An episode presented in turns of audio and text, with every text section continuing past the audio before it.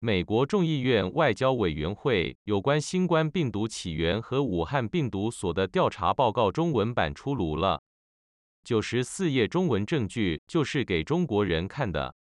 结论就是，武汉病毒研究所因为实验室安全操作出问题，在二零一九年九月十二日以前向外界释放出该病毒。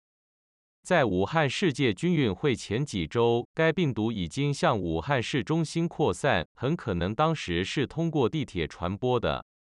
大家如有兴趣看全文，共九十四页 PDF 档案，可以参考连接。